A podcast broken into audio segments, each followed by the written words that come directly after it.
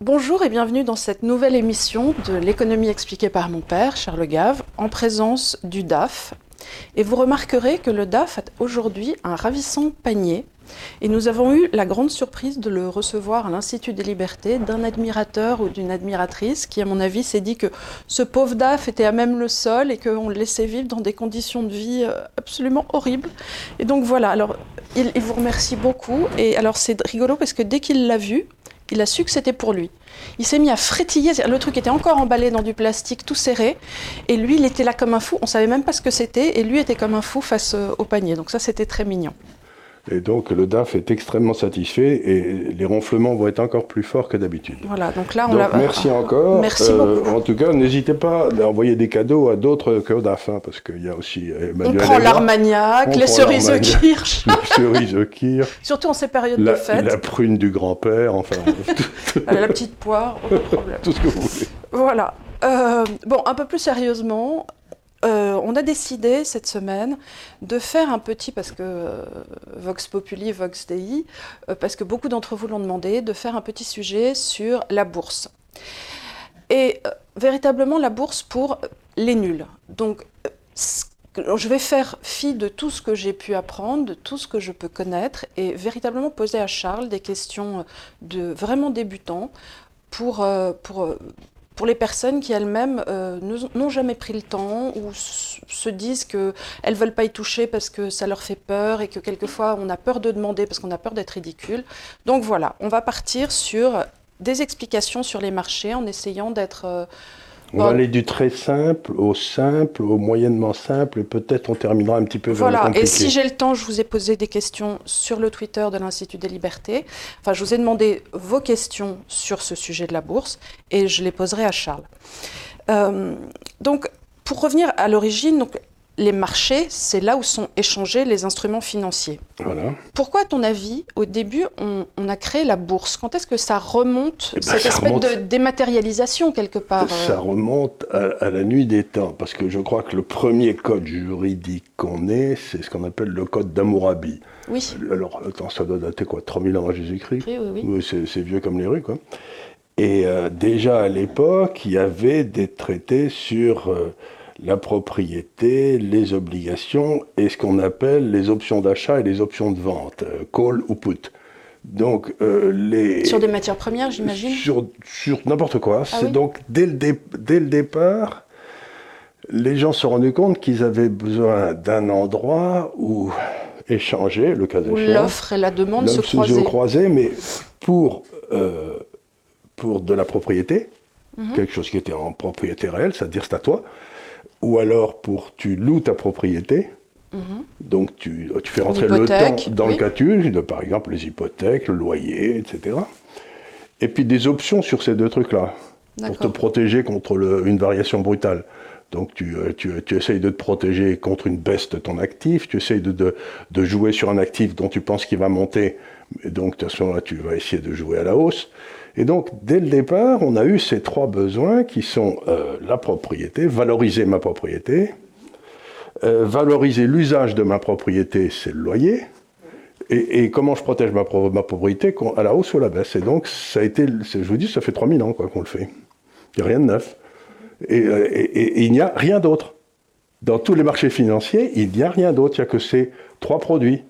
Ce qui est assez rigolo quand on y pense, parce qu'on a fait des milliards et des milliards de produits dérivés, ça tourne dans tous les sens, des produits mathématiques, mais à la base, il n'y a que trois produits. Alors, à la base, il y a donc... La propriété, la valorisation de la propriété, Oui, Deuxièmement, la location de cette propriété dans le temps. C'est-à-dire que tu fais rentrer le temps. Dans tu dis, je ne vais pas me servir de ma propriété, je vais la louer à quelqu'un d'autre. Et puis ensuite, je voudrais protéger la valeur de cette propriété à la hausse ou à la baisse. Alors, quand on va sur un marché, on va te proposer des produits. On va te proposer d'abord ce qu'on appelle une action. Une action. Alors une action, c'est quelque chose d'assez simple. Tu es propriétaire. Voilà. C'est-à-dire que c'est à toi. Mais alors, comment tu l'achètes, cette action? En principe, tu as la monnaie, on en a souvent parlé ici, et, et tu fais une offre à quelqu'un qui a déjà cette propriété, et tu lui dis, je vous propose de vous acheter votre propriété à ce prix-là. Voilà, Si je la- vous propose 40 euros pour, pour, une action. une action. Pour une action. Et si le, si le, deal se fait, à ce moment-là, c'est le prix de cette action. À un instant T, Mais ça va tu être as le prix. donné ton capital. Il n'est plus à toi. Tu as donné 40, tes Oui, 40 euros. oui, c'est comme si tu achetais une baguette. C'est comme tu achètes une baguette, c'est plus à toi. Et ensuite, ce que va faire la différence avec une baguette, c'est que cette, ac- cette- ce- ce- cette action, ça représente une capacité de production Mhm. et qui va, dans le futur, dégager des cash flows. Voilà, c'est ce qu'on appelle les dividendes. Des dividendes. Donc c'est comme si en fait cette baguette, elle te faisait des petits pains au chocolat euh, Voilà. de Mais temps en t'achètes temps. pas la baguette, tu achètes la boulangerie. Oui. Et donc la boulangerie, il y a des gens qui bossent dedans et tout. Puis une fois qu'ils ont pris le blé, les salaires, etc., t'espères qu'il restera un dividende qui te paiera. Voilà. Et donc- donc- et donc, tu, as, tu as payé ces 40, mais tu espères dans le temps que si, tous les ans, boulangerie ferme, si la boulangerie ferme, tu as tout perdu. tu as tout perdu, mais si tout se passe bien, euh, on va te redonner 3 euros par an. On va te redonner 3 euros par an, ce qui fait qu'au bout de 15 ou 20 ans, tu auras payé ton truc et tu auras tout le reste gratuit en quelque sorte. Donc la propriété, c'est la participation à un, à une procé- à un processus de risque. Tu mets, tu abandonnes ton capital et tu mets ton capital à 100% en risque. Oui, parce que le problème, c'est que si la boulangerie fait faillite, là, tu n'as plus rien en tant rien, qu'actionnaire. rien. Rien. Tu es juste, euh, j'imagine, dans la liste. euh, Et encore, tu es tout en bas de la liste, de la de- liste des créanciers. des créanciers. Tu es tout, en bas. Une Tu as le super privilège des salariés, tu as les, les créanciers qui et donnent s'il la reste un farine petit et peu, tout. on te donnera peut-être Et 2 ou s'il 3 reste un epsilon, après le vendeur de photocopies, Voilà. t'auras ton quelque chose. Donc, tu n'as plus rien. Donc, en quelque sorte, tu, tu- tu mets ton capital à risque. Et quand il y a des crétins comme Mélenchon qui disent c'est scandaleux les dividendes, ils disent dans le fond que le risque ne devrait pas être rémunéré. Or, il n'y a pas de raison que si tu prends un risque d'abandonner ton capital, il ne soit pas rémunéré. C'est Oui, parce que habitude. mettons-nous, sinon du côté de la boulangerie, elle, elle a besoin de se financer. Évidemment. Parce que pourquoi elle fait des actions? C'est pas pour s'amuser. Enfin, là, on prend l'exemple de la boulangerie, mais c'est. Parce qu'on en a acheté une il y a longtemps. C'est- oui, c'est ça. Mais au-delà de ça, c'est parce qu'on parle toujours, les, ils parlent toujours de CAC 40 et ainsi de suite, mais en pratique, ce sont des petites entreprises. Et en pratique, la plupart du temps, beaucoup de sociétés cotées le sont au second marché, le sont, sur- le sont sur des capitalisations qui sont très petites, et enfin très petites euh, par rapport à LVMH.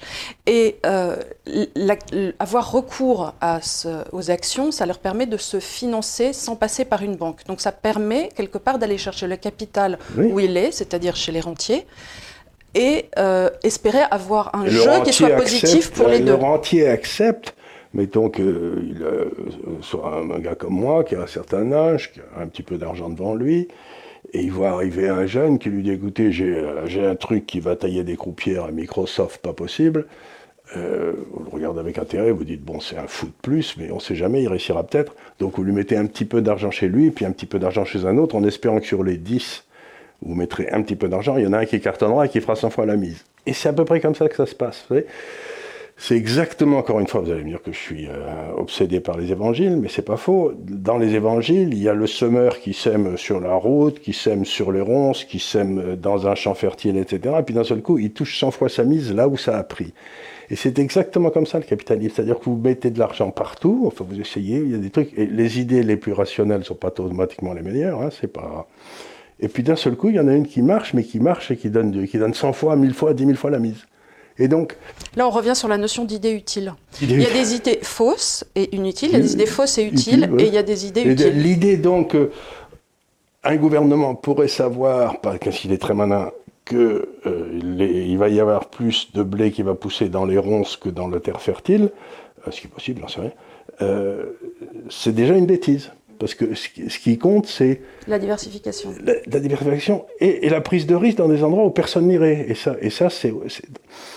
Et donc, Et ça, quelque part, c'est la caractéristique de l'entrepreneur. exactement, le type, Euh, par le- exemple, le j'ai... type qui, qui- qui va prendre des risques parce que quelque part, il, les- il, euh, il en prendra la responsabilité si toutefois ça Bah, échoue. il sera foudroyé. Oui, S'il rate, il sera foudroyé. dans une logique schumpeterienne. Alors Absolument. qu'une décision étatique se fait toujours dans des commissions avec un parapluie tellement large qu'en fait, il y a zéro Et prise plus, de si risque et donc rate- aucune possibilité quelque part que ça marche. Non, ouais, mais si qu'ils ça- prennent pas de risque. Mais, mais en plus, si ça rate, ils continuent à mettre de l'argent. Ils diront non, c'est parce qu'on n'en t'a pas mis assez. C'est comme le communisme, ça n'a pas tué assez de personnes. Si vous voulez 100 millions, c'est pas fait.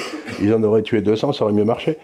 Donc, encore une fois, il faut qu'il y ait la responsabilité individuelle de la prise de risque et qu'il soit assumé. Par exemple, moi, quand j'ai commencé dans ma carrière, euh, il y a bien longtemps, J'ai quitté ma banque au bout de trois ans. Et mon but, c'était d'aller expliquer aux banques. Alors oui, ça, revenons en arrière cinq minutes parce que les gens, on a eu des papiers idiots sur toi et te qualifier de trader, de machin, d'évadé fiscal, de je sais pas quoi. Bon bref, toujours est-il, quand tu arrivais, donc tu as fait euh, l'école de gestion à Toulouse, tu as fait Sciences Po. Euh, j'ai fait, j'ai fait un doctorat d'économie à Toulouse, euh, Sciences Po, une business school aux États-Unis. J'arrive dans une banque. Donc tu étais la banque de Suez pour ne pas la nommer. Qu'est-ce que tu faisais à l'époque donc dans ben, cette banque à on m'a dit, on m'a dit, vous suivez le marché des actions canadien et américain. Bon, je recommence, je connaissais rien. Hein. D'une famille d'officiers, inutile de vous dire qu'il n'y avait pas rond dans la famille, donc on ne savait pas ce que c'était qu'une action. Et puis je commence à m'intéresser à un truc. Ça montait, ça baissait sans arrêt. Et je me suis dit, mais il faut que je comprenne pourquoi ça monte ou ça baisse. Donc j'ai commencé vaguement à essayer de comprendre. Donc tu as fait quoi Des modélisations mathématiques? Non, je me suis dit, euh, pas vraiment. Je me suis dit, dans le fond, l'essentiel, c'est de savoir, je vais dire une bêtise, est-ce qu'il y a plus d'idiots que d'argent ou plus d'argent que d'idiots? Oui, parce que s'il y a plus d'argent que d'idiots, la bourse va monter. S'il y a plus d'idiots que d'argent, euh, la bourse va baisser. Vous voyez ce que je veux dire? C'est euh, bon. Donc la bourse, c'est un peu la, physique des fluides. Il y, a, le, pognon qui le fait monter, puis quand il n'y en a pas assez, la bourse est une espèce de réserve de valeur. Ceux qui ont besoin d'argent et qui ne peuvent pas le trouver ailleurs parce que la Banque centrale n'en crée plus, par exemple, vendront leurs actions pour maintenir leur société en vie. Et donc, à ce moment-là, donc c'est un peu une espèce de truc qui se gonfle et qui se dégonfle selon la liquidité. Mm-hmm. Le marché des actions dans son ensemble. Et donc, je me suis dit, ça, c'est une intuition que j'ai dès le début. Je me dis, je vais creuser cette intuition. Ça n'intéressait pas du tout la banque. Donc je me suis dit, ben, je vais aller la creuser tout seul dans un coin avec l'aide de quatre banques suisses qui m'ont financé à l'époque. Donc là, on est en 74 74. Et puis je fais ça. Donc tu montes ta première boîte. Et donc ma première boîte, c'était d'aller expliquer aux banques ce qu'il fallait faire avec l'argent de leurs clients. Donc c'était du conseil. C'était du conseil. Et alors, si les gens me regardaient, ils me disaient, mais enfin, c'est une idée, mais vraiment complètement stupide. mais alors, il n'y a pas plus stupide. Comment pouvez-vous avoir une idée aussi bête? Mes parents étaient terrassés, par exemple. mais complètement terrassés. Mais enfin, es, enfin, tu, es dans une bonne banque euh, avec un salaire fixe. Qu'est-ce que, tu fais vas foutre à l'extérieur Bon, ben, j'y vais quand même. Et, euh, et, je, je, fais ça. Puis assez rapidement, j'ai eu 350 clients institutionnels, c'est-à-dire des banques, qui étaient très contentes que je vienne leur expliquer. Puis ensuite, je, suis parti gérer de l'argent, enfin parti pour Londres, puis gérer de l'argent, ça c'est la suite de ma carrière. Mais donc, au départ, il y a une idée, et une idée qui, n'est pas automatiquement euh, extrêmement intelligente aux yeux du grand public. Mhm. Oui, mais de toute façon, tu t'adressais pas au grand public. C'était Oui, mais les gens me disaient tous, les banques savent quoi faire de l'argent de leurs clients. Ben, je leur dis, bah non. Bah non. Je, suis dedans, ils comprennent rien. Et donc, bon, j'ai fait, donc j'ai fait ce que j'ai fait toute ma vie, j'ai jamais rien fait d'autre si je gérer de l'argent. Donc quand les gens me disent que je suis un trader, je n'ai pas donné une, un ordre en bourse depuis 20 ans à peu près. Quoi. non, tu as, fait, tu as fait. En fait, ce qui s'est passé. J'ai conceptualisé le business. Tu as conceptualisé. Donc, euh, ce qui t'a amené à faire des recherches poussées, parce que quelque part, on ne peut pas conceptualiser sans faire de la recherche. Donc, euh, une grande partie. Ce qui veut dire des données Des données, c'est dans la, une grande partie de vos activités chez GAFCAL, c'est euh, acquérir des données. Avoir trouvé les endroits où sont les chiffres, les, dire aux gens ces chiffres sont importants, les ces analyser, sont pas, les analyser, les analyser, euh, trier le bon grain de livret, exactement. en sortir une pensée, et dire en tout cas les opposer parce que ça c'est toujours très important pour vous euh, d'avoir cette réflexion. Il y a des gens qui sont pas d'accord. Voilà et, à l'intérieur de la boîte, par exemple, moi j'ai une opinion, Anatole Kaletsky, mon associé peut avoir une opinion complètement différente, c'est en général le cas d'ailleurs. Et puis, euh, on va tranquillement dans les clients, et puis on dit voilà ce que Charles pense, et voilà ce qu'Anatole pense, et les clients sont très contents parce qu'ils ont le même débat chez eux. Oui. Et, donc, donc euh, ça veut dire qu'il faut essayer de comprendre, et ensuite, une fois qu'on a compris, il faut accepter que cette pensée de compréhension soit mise au défi des autres pensées. C'est-à-dire que si on se trompe, il y a quelqu'un qui va vous dire tu te trompes là. Quoi. Euh, et ça, c'est très important. Donc, les actions, c'est simplement la part de propriété. Et deuxième euh, produit, c'est ben, les obligations. Les obligations, qui est une, une forme euh, de... Tu, tu, loues ton argent. À la place de l'investir, tu dis, écoutez, j'ai pas besoin d'argent pour les 10 ans qui viennent. Si vous voulez, je vous le prête. Et vous allez, on va se mettre d'accord maintenant sur un taux d'intérêt, où vous allez me payer chaque année, et le remboursement, la date du remboursement. Donc, à ce moment-là, c'est un contrat dans lequel tu fais intervenir le temps. Alors que dans les actions, il n'y a pas de notion de temps. C'est-à-dire que les actions, c'est à l'infini. Tant que, tant, tant que, tant que tu es propriétaire. Tant que tu es propriétaire, tu es propriétaire. Avec le haut et le bas. Avec le haut et le bas. Donc, en principe, obligation, c'est un système où tu retrouves ton pognon, sauf s'il y a une discontinuité comme la faillite de celui à qui tu as prêté. Bon, à ce moment-là, tu as tout perdu, mais ça, c'est pas de pour. Mais tu te retrouves quand même à un meilleur endroit qu'un actionnaire dans la liquidation. et en plus, si tu achètes une obligation d'État, en principe, tu fais pas faillite. Euh, Alors, quelle est la différence euh, entre justement une obligation de société et une obligation d'État ben, euh, ben, Une obligation d'État, c'est-à-dire que l'État français met une obligation et la valeur de cette obligation est garantie par la capacité de l'État français à imposer les Français. Donc euh, tu, es, tu, en quelque sorte tu es remboursé par, les impôts à venir. Et une obligation de société, bah, je sais pas, il y a euh, Saint-Gobain qui avait une obligation et qui est garantie par la capacité de Saint-Gobain à gagner de l'argent, à rembourser de l'obligation. Parce que très souvent, sur les réseaux, j'ai des gens qui me disent Oui, mais Charles, il a dit d'acheter des obligations chinoises. Or, et ils me sortent les obligations chinoises. Je lui dis Mais vous a jamais dit d'acheter des obligations de société chinoise Non, j'ai toujours parlé d'obligations de l'État. Et, et, ça m'énerve. Je dis Il vous a toujours dit des obligations d'État. Et il faut quand même, au bout d'un moment, faire la différence entre les obligations du privé et les obligations du public. J'ai jamais recommandé des obligations euh, chinoises, d'abord parce que vous faites rentrer, dans, quand vous allez, bon, vous avez, on considère dans le métier que je fais qu'une obligation d'un État sérieux, par exemple la Chine, ou, le Japon, ou le Japon, ou la France, euh. ou la France, on pense qu'ils vont toujours rembourser leurs dettes. Donc on, dit c'est le placement sans risque. Mais si tu achètes une obligation du secteur privé, par exemple de Saint-Gobain, euh, il y a le risque de la faillite. Oui, comme toute. Euh, tout, le risque de, la création destructrice, que Alors, si Saint-Gobain fait faillite, tu ne vas pas être remboursé. Donc, comme tu as un risque de ne pas être remboursé, les taux d'intérêt sur Saint-Gobain seront un peu plus élevés que les taux d'intérêt sur l'obligation d'État, de façon à te compenser contre la probabilité de ce risque, qui dans le cas de Saint-Gobain. Qui est calculé. Que le marché estime. Oui, oui, oui. Alors, si tu achètes Saint-Gobain, bon, on dit c'est pas très loin de l'obligation d'État parce que c'est. C'est quand même pérenne comme. Euh, ça fait 260 enfin, Cela dit, euh, on peut dire ça de Kodak dans le temps. Mais, mais euh, Saint-Gobain, ça fait 300 ans qu'ils sont là. Je crois qu'ils avaient été créés par Colbert ou je sais plus qui, donc ça remonte à la nuit des temps. Donc ça fait un petit moment qu'ils sont là, ou l'air liquide, j'ai pas beaucoup de doute. Mais si tu achètes une petite obligation émise par une petite société de venture capital à, Paris, bon, là tu repères beaucoup, le taux d'intérêt sera beaucoup plus élevé.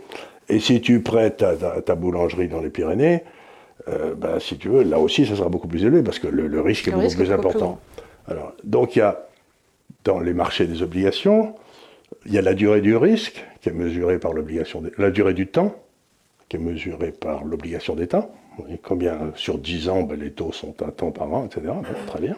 C'est le temps, on mesure le temps. Puis ensuite, tu dois mesurer, tu dois avoir une prime pour le risque de faillite. Oui, bien sûr. Et donc, dans les obligations, tu as toute une échelle de risque qui est mesurée dans le marché, qui est l'obligation qui va de l'obligation de très grande qualité au junk bond. ça, monte comme ça. Donc, le marché s'essaye à mesurer et le temps et le, et, le risque de faillite. Alors justement, là, tu viens de parler de junk bond, ce qui m'amène quand même euh, à, ces autres produits qu'on appelle les produits dérivés. Alors là, ben alors là j'arrive à la troisième chose que j'ai dit, les calls et les puts. Voilà. Alors là, accrochez-vous les enfants, c'est pas si c'est pas si compliqué que ça. Ils en ont fait des choses très compliquées. ils ont, mais maintenant, ils vous expliquent ça que c'est très compliqué, mais vous savez. Enfin, tu as, des protocoles juridiques à chaque fois. Euh, oui, oui, mais parce que ça, c'est les, les, avocats qui ont besoin de gagner de l'argent, les pauvres. Il faut, euh, il faut, il faut, il faut être de, indulgent avec les avocats. Euh, comme disait crois que c'était Chateaubriand, il faut être économe, avec, son mépris, avec son mépris compte tenu du grand nombre des nécessiteux. J'ai toujours trouvé ça merveilleux. Une phrase merveilleuse. Donc, alors, mettons que vous, vous êtes absolument certain, mais sûr, sûr, sûr, sûr, sûr, que l'or va monter. Bon, très bien. La réaction, la première, c'est que vous allez vous acheter de l'or. Puis vous dormez dessus et puis vous attendez qu'il monte. Et puis vous dites, non, mais je suis certain qu'il va monter dans les six mois. Donc vous avez vraiment une conviction. Et donc plutôt que d'acheter de l'or et de faire la hausse, comme ça, vous achetez à 100, ça monte à 110, vous avez gagné 10, vous êtes très content, ou 20, 120, vous achetez une option d'achat. Une option d'achat. C'est-à-dire que vous avez un gars qui a de l'or, Mais tu l'achètes tout, cette option d'achat Il y a des marchés, c'est coté. C'est coté. Il y a des...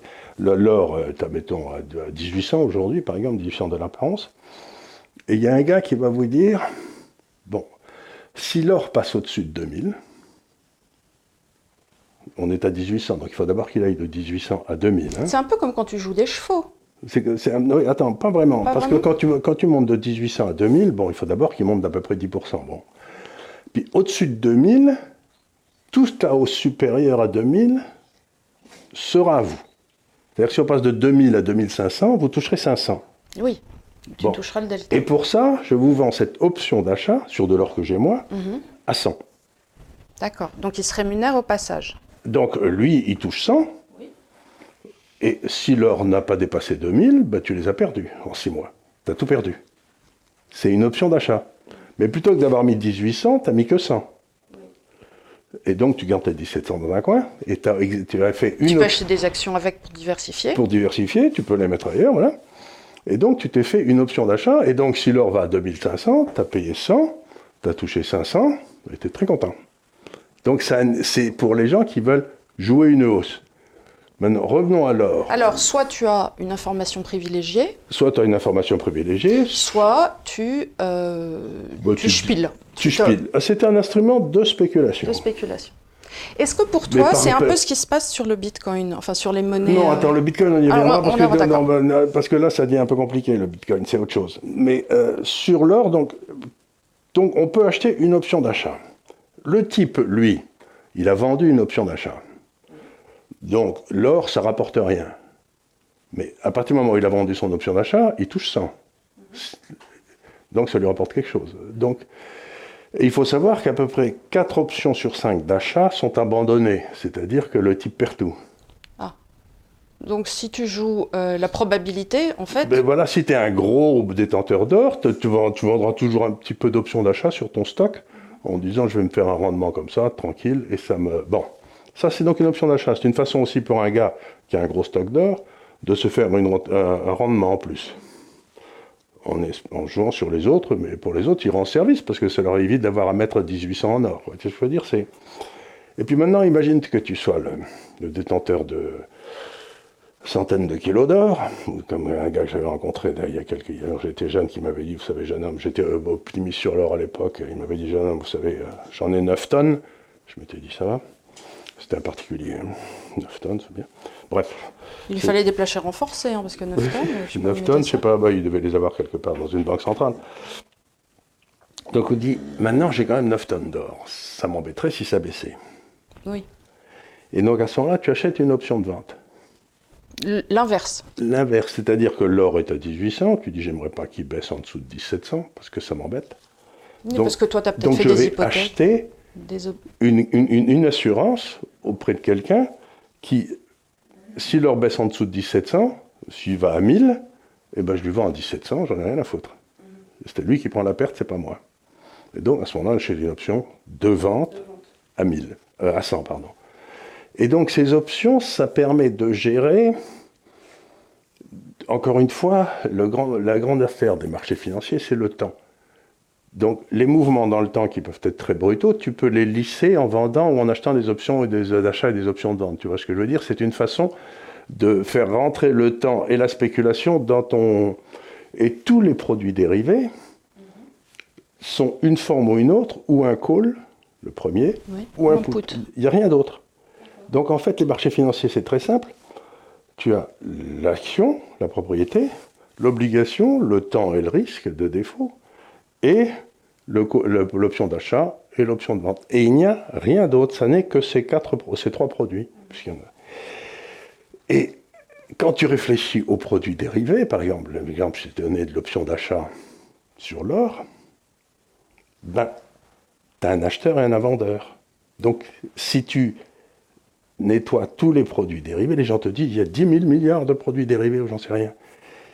Mais. Euh, ça n'est jamais à la fin de la journée qu'un plus et un moins. Ça, n'est jamais qu'un put et un call. Ils, s'annulent tous.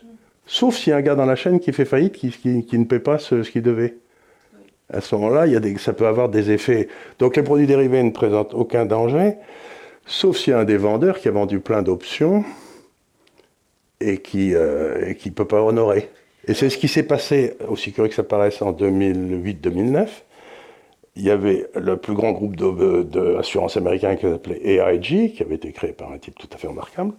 Et il y a un cornio à Londres qui, sans prévenir personne, dans la filiale de Londres, s'est mis à vendre des options de vente sur le Standard Poor's. Et pourquoi il a fait ça, lui, ce jour-là parce que, euh? parce que comme le Standard Poor's montait tout le temps et ne pouvait que monter, il, il, pouvait, prenait pas de risque. Et puis quand le Standard Poor's s'est pété la gueule, AIG a failli sauter. Parce qu'il fallait qu'ils honorent, qu'ils achètent le Standard Poor's, qui s'était en train de s'écrouler au, niveau où il était.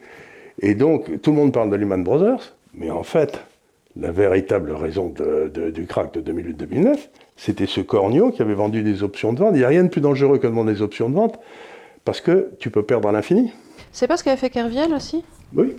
C'était aussi des. D'ailleurs, c'est des, machines de guerre ces trucs. Et d'ailleurs, euh, mon frère qui était sur Louis Vincent qui était sur les marchés asiatiques à ce moment-là avait des copains traders qui l'appelaient en lui disant "Dis donc, t'as un gars français, je sais pas si tu le connais à la Soggen parce que Louis Vincent était chez BNP Paribas, qui prend des positions euh, qui étaient qui étaient chaudes bouillantes. Jamais, qui. Et je n'ai jamais cru à l'histoire de Kerviel parce que chaque banque, par exemple, à la BCE. A des thresholds. Non, mais c'est pas ça. A des rentrées et des sorties de capitaux qui sont calculées tous les jours. Or, avec, des ordinateurs. Avec des ordinateurs, on sait très bien quelle est la position nette de la banque. Or, à ce moment-là, apparemment. Il a dû faire péter tous les seuils. il y a dû il y avait des gens qui me disaient il y, a la, il y a la Société Générale qui a des, qui a des débits de 4, 4 milliards d'euros. Comment ça se fait? D'où ça sort Il y a des flux incroyables. Il y a des flux incroyables. Et donc, je ne peux pas croire que la direction générale de la Société Générale ne savait pas qui avait 4 À une époque où tout est, euh, tout est instantané. Sur, ordinateur et on a. À l'époque où tu devais envoyer un téléx et que le gars, machin. Oui, oui et puis qu'il ah, fallait que... réconcilier à la main, bon, ça c'était. Mais donc, ce que je veux dire par là, c'est que euh, euh, c'est quand même. dès qu'on prend des positions. c'est comme de vendre à découvert une action. Vous dites par exemple, je connais des gens qui sont ruinés, moi, avec tel ça ça, si vous voulez, ils avaient une capitalisation boursière qui était égale à toute la capitalisation boursière de toute l'industrie automobile mondiale il y a deux ans. Mhm. Les gens ont dit, mais c'est complètement idiot, enfin, ils font que, ils font que 10 000 voitures, toute la capitalisation boursière est complètement idiot. Ils ont mis, sont mis à vendre à découvert. Bon, ben, elle a quadruplé depuis. Euh, donc, ils ont, ils ont perdu quatre fois leur mise. Je connais un gars qui s'est suicidé d'ailleurs. Arrête, c'est horrible. bien sûr. Et donc, quand vous mettez vendeur à découvert ou que vous vendez une option de vente, le risque de perte est infini. Puisque tu peux. Euh, bah, euh, oui. C'est infini. Quand tu achètes, quand tu achètes une option, euh, une option d'achat, ça va. Mais, mais parce que tu as, le papier. Hein. Donc, je veux dire par là, c'est des instruments très simples. Mais, avec une énorme prise de risque. si la prise de risque, qui sont très utiles pour se protéger, mais si on les utilise pour prendre des risques insensés en partant du principe que si ça marchait pour moi, si ça ne marche pas, bah, c'est le problème de la banque. C'est plus du tout la même chose. Donc, en principe, il faut qu'il y ait une surveillance de ces produits dérivés, mais d'enfer. Est-ce qu'il n'y a pas un risque à notre époque avec des modèles d'ordinateurs qui envoient un peu des ordres de manière automatique, justement avec des algorithmes, d'emballement de ces... Parce que tout, est calculé pour... Alors, euh, je vais, euh, bon, alors donc on a les actions, les obligations, j'espère que les gens ont bien compris. Alors revenons au marché des actions. Vous avez le marché des actions, c'est là où, dans le fond, où on échange les titres qui ont une certaine, des sociétés qui ont une certaine taille, etc. Et euh, il faut, c'est quelque chose sur lequel on travaille beaucoup ici à Paris, et les gens, euh, ça fait partie des, endroits où on diffère de ce que pensent les... Le mainstream. Le mainstream, les professeurs d'université et n'importe quoi, c'est que vous n'avez pas un état dans le marché des actions, vous en avez deux. C'est-à-dire les deux tiers du temps, le monde est normal, et puis les actions bougent les unes par rapport aux autres, mais c'est ce qu'on appelle euh, au hasard. Il n'y a pas de, a pas de bon. Et puis dans les queues de distribution, c'est-à-dire dans les endroits où les marchés deviennent très tendus, où il se passe, il y a des paniques, etc là, toutes les actions se, corrèlent. Et à ce moment-là, c'est là où apparaissent les risques. Alors, pour vous faire comprendre ce que je veux dire, je vais utiliser une image. Vous avez tous vu des, images de bancs de poissons. Vous avez les poissons qui sont là, qui nagent tranquilles dans l'air. Il y en a un qui part à gauche, l'autre qui part à droite, un qui part en haut, l'autre qui part en bas, ils sont tous tranquilles. Puis il y a un prédateur qui apparaît. Et vous voyez tous les poissons qui se mettent ensemble, et vous les voyez qui se mettent tous à bouger ensemble, ils sont tous ensemble. Oui, parce qu'ils font face au risque, c'est comme les oiseaux. Ils font, les oiseaux ont le même système quand il y a un prédateur qui apparaît. Eh bien, les marchés font exactement la même chose. C'est-à-dire que quand il y a un prédateur qui apparaît, qui est en général justement quelqu'un qui a fait une grosse bêtise, tout le monde se met à aller dans le même sens et à bouger dans le même sens. Et ça veut dire que le risque augmente de façon phénoménale. Parce que euh, ben, d'un seul coup, si tu avais un portefeuille bien diversifié d'actions, ben, il bouge assez peu dans l'ensemble. Mais si elles se mettent toutes à bouger en même temps, à converger, à converger, et donc le risque, le risque augmente et la volatilité du marché augmente, et c'est là où tu perds les 50%, et c'est là où les gens sautent. Et donc, il faut bien se rendre compte que dans le marché des actions, il y a le marché normal, 65% du temps, euh, ça, monte et puis ça bouge comme ça. Et puis il y a à peu près 33% du temps, 35% du temps, où c'est les bulles et les crashs ont la même signature mathématique. C'est exactement pareil. C'est les bulles spéculatives, c'est-à-dire quand, ça monte. Tout, tout monte en il n'y a pas de raison, tout se met à monter. On ne comprend pas pourquoi, c'est-à-dire que tu analyses les, les, flux des sociétés, il n'y a pas véritablement de raison de capitalisation. Par exemple, la euh. bulle Internet de 2000, ça a été un classique. Ah oui, oui, oui. Il y a des bulles immobilières parfois. Moi, je me souviens, j'étais à, Londres, bon, ben, vers l'été 99, l'automne 99, je me suis dit, bon, je comprends pas pourquoi ce truc-là le monde, j'ai tout vendu. En septembre, je sais pas quoi. En mars 2000, le marché avait plus que doublé. Donc j'avais vraiment l'air d'un crétin. en mars 2001, j'avais l'air un peu moins bête. En mars 2002, j'avais l'air vachement intelligent. Mais euh, septembre à mars, quand le marché double, ça fait six mois, c'est long. Hein Et surtout si tu gères l'argent des autres, si tu gères ton pognon, tu dis, t'en parles, pas à parles pas à la maison, tu dis, ouais, oh, Enfin bref, t'en parles pas. tu jettes ta voile pudique sur tes placements. Est-ce que c'est bien le moment pour changer de voiture? Je Je sais pas si c'est un investissement immobilier, non, pas vraiment, bref. Et puis ensuite, euh, quand ça, mais quand tu es gérant institutionnel, au bout de six mois, tu as perdu tous tes clients. Mais je ne vous paye pas pour ne euh, pour pas gagner d'argent alors que tout monte. Donc, les bulles, ça s'auto-entretient. Euh, donc, il faut bien comprendre que le marché des actions, ça n'est pas simplement la somme du risque de valeur individuelle, c'est qu'il y a aussi un risque dans le marché lui-même, de par même la structure du marché. C'est-à-dire qu'il y a un deuxième risque qui apparaît, c'est que le marché se mette en folie. Oui. C'est comme les paniques euh, à la sortie d'un match de football où tout le monde s'écrase. Et est-ce que tu as peur de ça en ce moment? Il y a beaucoup de signes qui, font, qui me disent que ça pourrait arriver. on, pourrait passer dans, on pourrait passer dans une queue de distribution et à ce moment-là, personne ne peut rien contrôler. Avec l'influx inflationniste, euh, l'impression monétaire. tout le monde qui a été dans le même sens depuis 10 ans. Euh, chaque fois que les marchés baissaient, les banques centrales intervenaient pour l'empêcher de baisser. Donc les gens se disent il n'y a plus de risque, donc ils se mettent à bourrer. Euh. D'où ta définition d'un portefeuille, ce que tu appelles antifragile. Voilà. Et alors c'est à ce moment-là, quand ça commence à apparaître, quand le, marché s'agite beaucoup, quand le marché s'agite beaucoup, en principe il baisse. Il baisse le marché. Il est oui, parce que les gens fragile. Payent... Oui. Il est fragile. Mais il y a des valeurs, il y a des variables, il y a des outils, des actifs dans le marché qui, eux, sont antifragiles. C'est-à-dire que quand ils se mettent à s'agiter, ils montent. Il n'y en a pas tellement. Et il y a l'or, et il y a les, marchés, les marchés obligataires de très bonne qualité dont le marché chinois aujourd'hui, c'est pour ça que je recommande le marché chinois. Donc je dis, c'est peut-être. Et aussi parce qu'on est payé extrêmement grassement par le gouvernement chinois, il faut quand même le dire. Oui, d'ailleurs, ils sont radins, vous pouvez pas savoir. Voilà. Hein. je suppose que c'est eux qui ont envoyé le. pour te corrompre Pour me corrompre. alors, si vous avez des Rolex. Voilà, voilà, moi je, trouve qu'ils trouvent que je peux être corrompu pas cher, mais. Euh, bah, écoute, on se donne les moyens de notre corruption. Hein. C'est lui qui est responsable. Tout ça, tout ça pour qu'il aille se mettre là-bas. Euh, là au début, il était content, mais maintenant. Ouais, non, mais il fait des petits tours, il va revenir. Il va revenir. Donc, grosso modo, essayons de résumer ce qu'on a dit sur les marchés, parce que c'est important. Vous avez le droit de propriété, c'est les dividendes qui vous sont payés après, ou les loyers si vous avez acheté un immeuble, hein, ça va sans dire, ou un appartement. Vous avez le droit de propriété, vous avez l'allocation de votre actif, donc vous, vous, vous, en perdez l'usufruit pendant 10 ans par exemple, et vous avez les outils spéculatifs pour jouer autour, pour protéger contre une hausse, ou jouer une baisse, ou protéger une baisse ou jouer une hausse.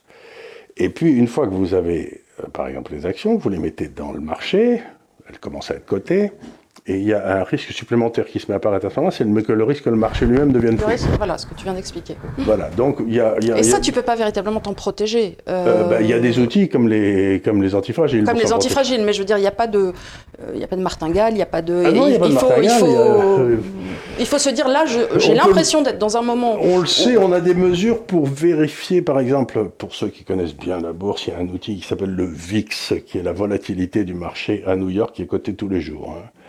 Bon, ben quand le VIX passe au-dessus de 27, eh ben, je commence à serrer les fesses. Oui, tu te dis là, Ça il va se passer un truc, je Ça sais pas ne pourquoi. pas si ça, mais s'il reste au-dessus de 27, je me dis, ouh là là là là, il est le temps, il est temps d'aller voir dans le trou que si, si on y, tu vois, tu, tous aux abris. abris, quoi, tous aux abris. Mais pour, Dans la, la semaine dernière, par exemple, il est passé à 30, puis il est retombé à 21. Bon, ça va.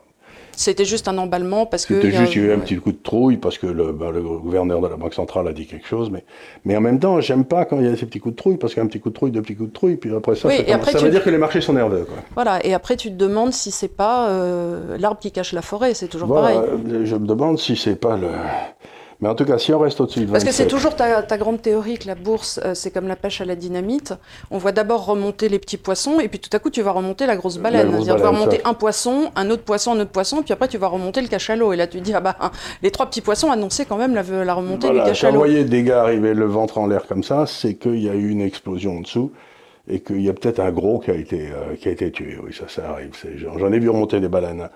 Euh, je sais pas, par exemple, toute l'Amérique latine en 82-83, c'était une baleine d'une taille. Euh, Bah, Dexia, euh, tu Dexia, c'était pas mal. Euh, c'était un peu annonçateur d'une crise. Euh, bah, Lehman Brothers et AIG, c'était bien comme baleine. C'était euh, euh, donc ou toute l'Asie dans les années 89, 80, 87, euh, 97, 98, 99. La Corée a sauté, la Thaïlande a sauté, l'Indonésie a sauté. C'était bien quoi. Alors, euh, ça, ça donne aussi l'occasion de rappeler ce qu'étaient euh, les emprunts toxiques. C'est Oui. ce qu'ils ont quand même fait. Enfin, je parle sous ta gouverne pour cette histoire de, de, de Lehman Brothers. Ce qu'ils ont fait, c'est qu'ils ont fait des, des produits avec Euh, différentes notations. Oui. Et vous savez, il y a un peu le Nutri-Score. Avec le Nutri-Score, on vous dit ce que vous pouvez manger, ce qui est vert et ce qui est rouge. Alors, ce que les gars ont fait, c'est qu'ils ont pris du beurre de cacahuète, Oui. ils l'ont roulé dans du Nutella, ils ont mis du nougat au milieu. Oui. Ensuite, ils ont fait frire le tout et ils l'ont emballé d'une feuille de salade. Oui. Hein, après, ils ont mis le Nutri-Score et le Nutri-Score a dit Ah ben c'est parfait, c'est une feuille de salade, allez-y, vous pouvez y aller, triple A, vous pouvez m'acheter ça. Et là, on tombe sur un autre phénomène. C'est encore une fois, c'est le méfait d'intervention de l'État. Et des agences de notation mais, qui. mais, mais il y a, dans un marché, il n'y a aucune raison que l'État reconnaisse la notation Voilà. du risque fait par des sociétés privées. Ou bien il le fait lui-même et il le fera mal, ou bien moi, il dit- on ou- sait que ça va être mal fait, on, donc on on sait que ça va être mal fait, on ne sera pas déçu. Mais ou bien il dit aux gens, c'est à vous, compagnie d'assurance, de prendre votre risque. Et nous, on constatera, on constatera a posteriori si vous avez bien calculé. Parce que là, l'État a sélectionné trois sociétés, dont une française d'ailleurs, dans le monde entier, et a dit c'est vous qui allez calculer le risque. Donc, par exemple, il y a des compagnies d'assurance qui ne peuvent acheter que des triple A, c'est-à-dire des sociétés absolument impeccables, ou des bonds émis par des gens absolument impeccables. Mais si vous dites ça à une société du secteur privé, qu'est-ce qui va se passer? C'est qu'elle va créer des produits qui seront triple A, d'après la définition qu'elle a fait elle-même, mais qui n'ont aucun rapport avec la réalité économique. Donc les sociétés de notation ont commencé à donner des triple A, et on les payait pour ça. hein. Oui, oui, bien sûr. Les Goldman Sachs les payaient, donc Goldman Sachs faisait des produits complètement pourris, à qui on donnait triple A, et du coup les compagnies d'assurance pouvaient les acheter. Et tout le monde a sauté comme des bouchons. Mais le crime, c'est d'avoir donné, le- en quelque sorte, la clé de la porte, du, du, du cellier, en quelque sorte, où vous gardez votre pinard, à une bande d'alcooliques qui étaient les sociétés de notation. Mais déjà, ce que je comprends pas intellectuellement quand ils ont fait ça, c'est qu'on a le principe en gestion de droit public qui est les ordonnateurs et les Eh comptables. ben, c'est ça. il y a- Et- j'ai envie de dire, ils mais- étaient ordonnateurs. Et comptable, tu te dis, mais Non, forcément, mais ils ça étaient peut- non seulement ordonnateurs, mais ils n'étaient pas du droit public. Oui. Ils étaient pas, ils étaient du droit privé, devaient faire de l'argent. Et Donc, je- ne comprends pas dit- comment ils n'ont pas respecté intellectuellement ce, ce principe qui doit nous venir du droit romain, euh, qui, qui a Mais- toujours mais existé. qui a toujours existé. C'est-à-dire que l'État a délégué, a fait passer une régulation en disant tout le monde doit acheter des AAA pour les compagnies d'assurance.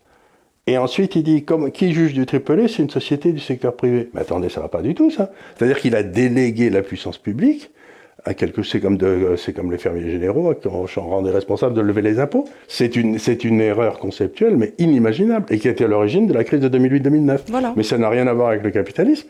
Et encore une fois, c'est du capitalisme de connivence. Oui, bien sûr.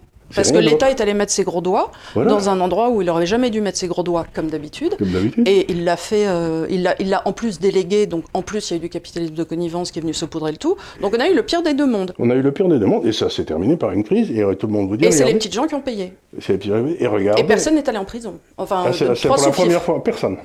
Personne. Pour la première fois dans l'histoire, il y a eu une crise financière gigantesque, il n'y a pas un gars qui a été en tôle. Et c'est pas faute de l'avoir demandé. Parce qu'aux États-Unis, il y a quand même eu Il y, a des. eu des, il y a eu des demandes, etc. Mais en France, par exemple, euh, On a, euh, on, a, on a été touché par accessoire en France, on a été touché aussi dans les échanges commerciaux, parce qu'à ce moment-là, les États-Unis ont complètement fermé Oui, leur oui. circulation monétaire. Et c'est en cela, à partir de ce moment-là, que la Chine là, a décidé de faire son de- yuan. donc il y a eu toute une série d'effets secondaires.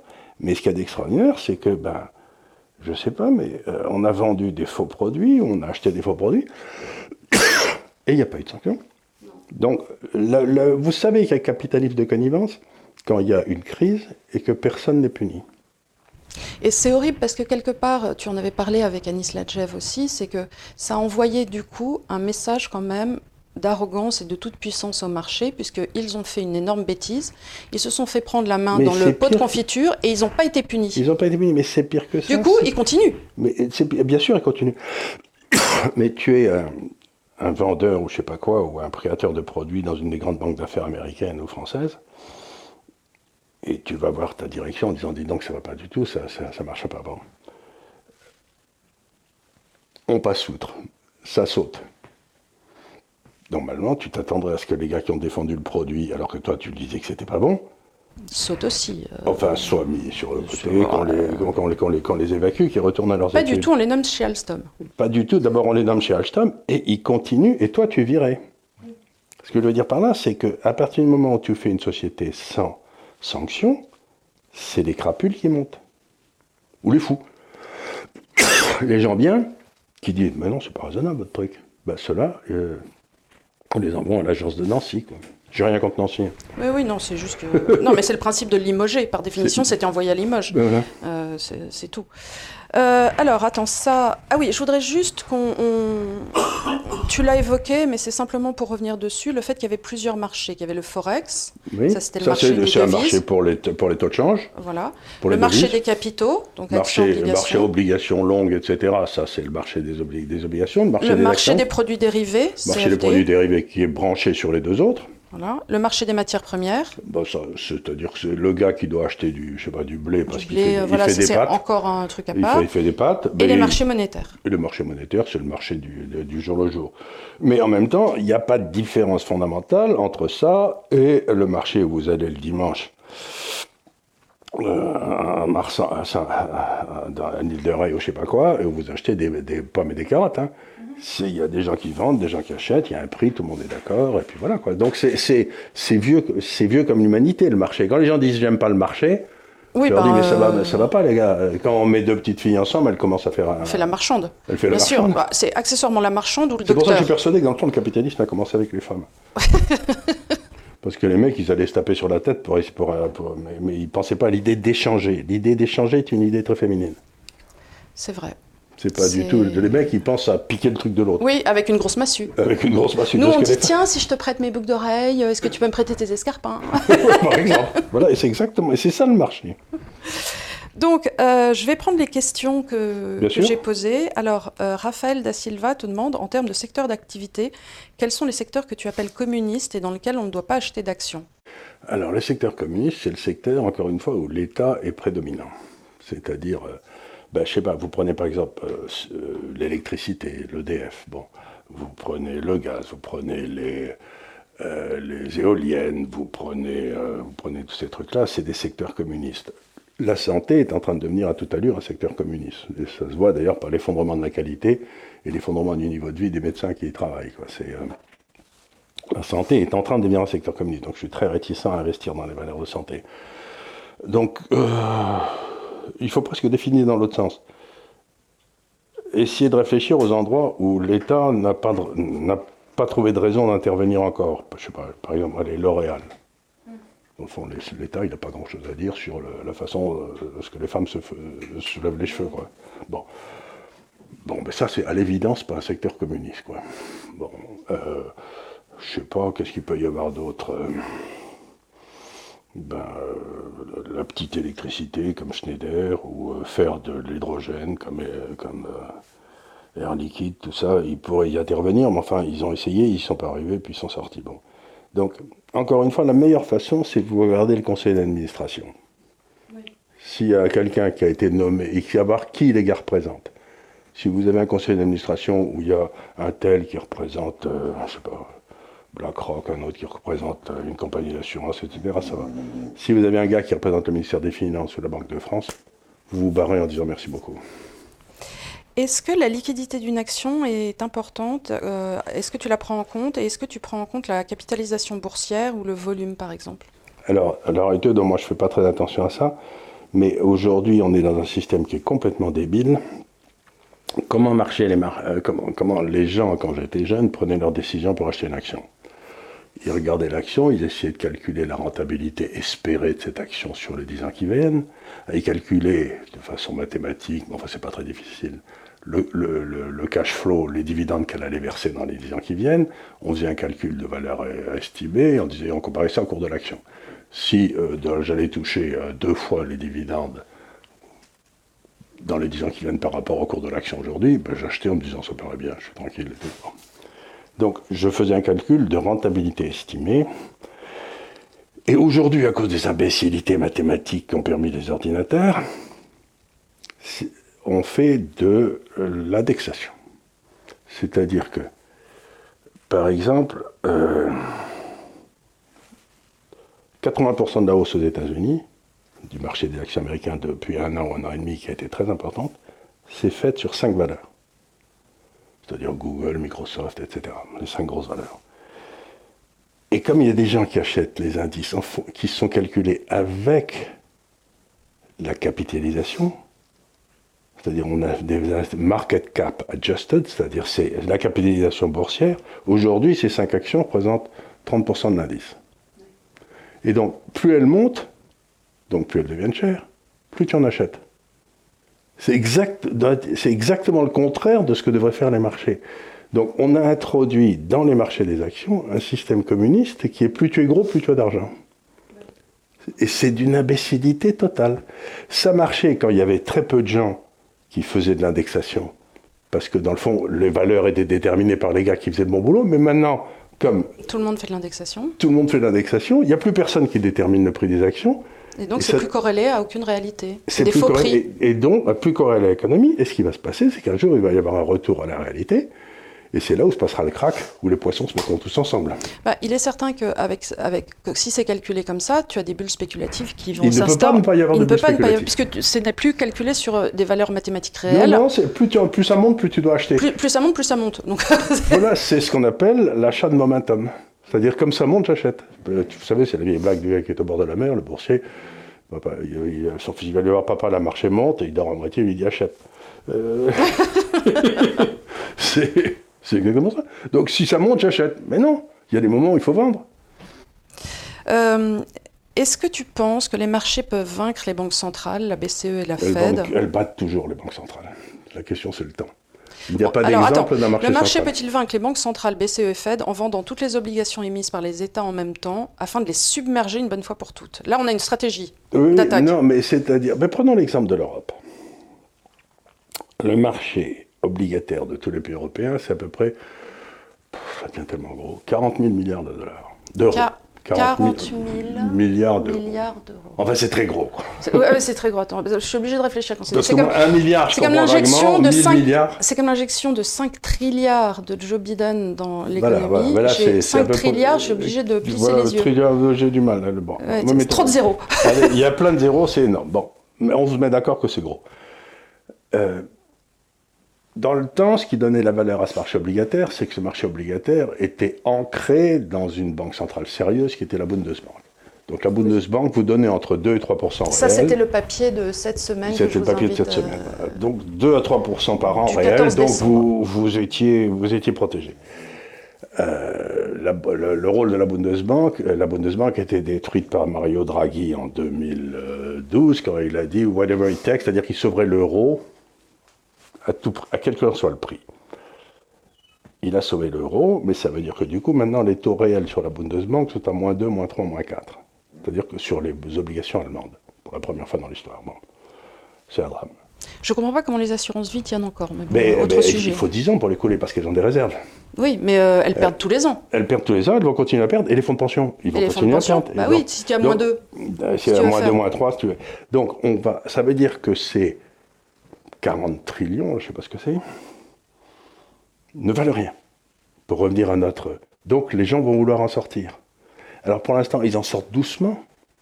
Et donc, je ne sais pas si tu as remarqué, mais l'euro baisse doucement parce que bon, ils sortent 1 trillion, 500 millions, 500, 500 Ce qui est un peu la double peine, parce que l'euro baisse doucement, et en même temps, l'inflation, là, est à 2,8. Est à 2,8, ou elle et, est, et on va se retrouver à 6. elle, et on va se, elle, est à 6 aux États-Unis, Elle est à 6, elle peut aller là. Mais ça veut dire que le, le, détenteur d'obligations, il va, il va avoir une perte en termes réels, plus une perte sur le taux de change. Super spread. Super spread. Donc il se dit, mais qu'est-ce que je fous dans ces trucs-là? Ah bah.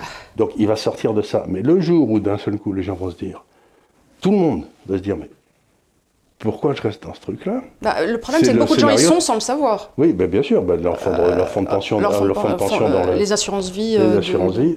ce que la, thèse de, la question là, c'est qu'à un moment, il peut y avoir un emballement. Tout le monde dit, je veux sortir en même temps. Et là, ah, une sorte de bank run. De bank run sur le marché obligataire. Sur le marché obligataire. Et là, à, 20, à 40 trillions, il n'y a rien qui tient. Est-ce qu'ils ne seront pas obligés, dans ces cas-là, de fermer le marché et de dire on fait un par un? Ben, à ce moment-là, ce qui se passera, c'est que ben, je ne sais pas ce qui va se passer, mais en tout cas, le marché sera fermé. Le marché sera fermé. Le marché sera fermé. Il dira non, vous n'avez pas le droit. Et je vous signale que dans le droit français, a été introduit par M. Sapin quand il était ministre des Finances il y a quelques années, euh, le fameux ça sent le sapin, euh, une possibilité que euh, si vous, vous avez des, obligations françaises et que vous voulez les vendre, on peut vous empêcher de les vendre. Ah, formidable. Il y a une protection contre le run. Donc c'est pour ça qu'il faut mieux les vendre Maintenant. tant qu'il y a une liquidité, tant que les banques centrales achètent, tant que la banque centrale achète, il y a de la liquidité. Mais euh, si d'un seul coup tout le monde veut sortir en même temps, il n'y a plus rien. Ah oui, c'est le principe. C'est le principe. Écoutez, je pense que euh, on est à 51 minutes, donc je ne veux pas, bien qu'on ait encore plein de questions. Bon, une petite dernière pour la route. Allez, pour la route. Euh, Un dernier verre. Quel est pour toi le modèle le plus rentable en termes de risque-bénéfice, de modèle de trading ou d'investissement, dividende, intérêt composé? Alors. Euh, de Dimitri Lobato. Dimitri, quel est le modèle? Euh, Il y en a plusieurs. Euh, il y a plusieurs modèles. Soit vous. Tu avais, tu avais l'histoire d'être en action par rapport à son âge et en obligation. voilà, tu as 25 ans, tu as 25% en obligation, 75% en action. Alors, il y a d'abord le sans moins votre âge en action. Bon. Mais aujourd'hui, comme les obligations ne valent rien. Tu remplacerais les obligations par de l'or? Je remplacerais les obligations par de l'or et des obligations chinoises. Parce qu'on est payé largement par le gouvernement. Voilà, il ne faut jamais oublier ça. Donc, je touche une commission. Hein, donc, à chaque obligation chinoise, il touche la moitié. La moitié. Sachez-le. J'aimerais bien. Depuis le temps que j'essaye de me faire acheter, personne n'essaye de m'acheter jamais. Ils doivent penser que je suis incorruptible, ça doit être ça. Donc le, modèle aussi, si vous voulez, c'est qu'il y a plusieurs modèles qui marchent bien. Il y a des traders qui... Euh, le, la seule chose, c'est une fois que vous avez pris une discipline, vous la tenez. C'est-à-dire que je connais le nombre de traders qui ont sauté, parce que par exemple, s'ils commencent à perdre 10%, ils vendent. Puis euh, ils commencent à perdre 10% sur un truc, mais cette fois-ci, ils se disent non, je ne vais pas vendre parce que vraiment c'est trop bête. Quoi. Et donc, donc, si vous dites, dès que je perds 10% sur une position, je vends, c'est très bien. Donc, Mais il faut tenir. Voilà, tu dis qu'il faut avoir des, des, lignes fermes et s'y tenir. Et s'y tenir, être discipliné. C'est-à-dire, le problème, c'est que tu dis, bon, ben, moi, j'achète jamais une valeur qui est en dessous de sa moyenne mobile. Allez, j'en sais rien. Puis un jour, vous le faites, et puis ça, ça se pète la gueule, et vous dites, mais non, je vais continuer. Donc, il y a un certain nombre de disciplines qu'il faut tenir mais il ne faut pas en changer sous prétexte que vous êtes tombé amoureux de la valeur. Oui. C'est-à-dire qu'il faut rester froid comme un calamar. Tout un programme. Donc sur cette idée de rester froid comme un calamar, on va... Euh, alors je ne sais pas si c'est la dernière émission avant Noël ou si on fait une jeudi prochain, on n'a pas encore décidé. On n'a pas encore décidé. C'est quelle date jeudi prochain d'ailleurs? C'est quelle date jeudi prochain? Le 23, août, ah. ça risque d'être un peu juste. Hein. Donc on va vous souhaiter un très joyeux Noël. Et n'oubliez pas d'envoyer des cadeaux. Euh, Oh. non, non, merci encore à la personne qui nous a envoyé ce, ce petit livre. Il a adoré. Merci beaucoup. J'espère que cette, euh, cette émission sur euh, connaître un peu la bourse et, et connaître un peu plus euh, le travail de Charles et, et- et comment, comment essayer de vous protéger vous aura servi. En tout cas, n'hésitez pas à nous suivre aussi sur notre compte Instagram qui est Institut des libertés underscore officiel. Et je vous dis à peut-être dans deux semaines. Donc, merci beaucoup. Ou trois. Ou trois. Non, deux. Deux Bon, semaines, merci deux. beaucoup. Au revoir.